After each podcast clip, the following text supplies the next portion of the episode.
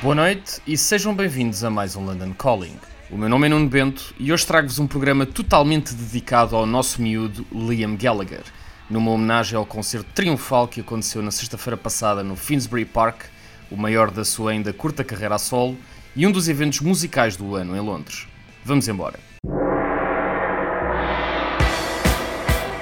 evening, ladies and gentlemen, and welcome to Earl's Court.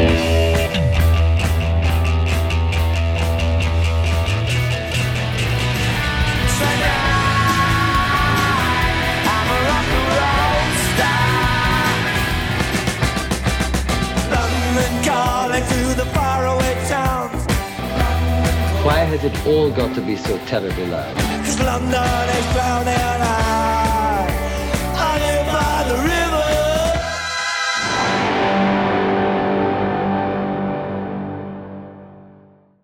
O programa de hoje será então uma retrospectiva completa da carreira de Liam Gallagher, começando nos seus tempos dos Oasis, passando pelos BDI e por algumas colaborações com outros artistas lá pelo meio, e terminando no seu renascimento como artista a solo.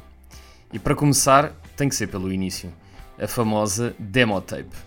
Tudo começou com uma cassete com oito temas que os Oasis gravaram no início de 1993 em Liverpool, no estúdio dos Real People, banda que na altura abria para os Inspiral Carpets e que por sua vez foram a banda para quem o Noel Gallagher tinha trabalhado como roadie.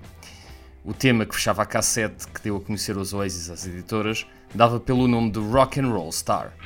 Foi o tema que definiu os Oasis e principalmente que definiu a persona de Liam Gallagher. E foi também o tema que mudou a minha vida quando eu tinha 15 anos, com a linha In My Mind My Dreams Are Real. Se duvidam que uma canção pode mudar o mundo, atentem em Rock and Roll Star e vejam quantas vidas pode mudar. Rock and Roll Star aqui na versão da demo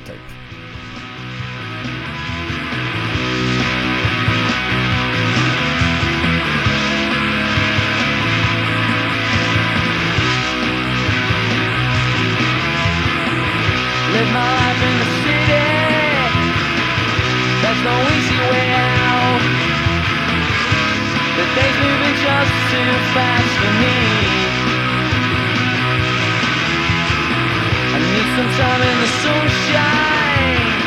I've gotta slow it right down. The things we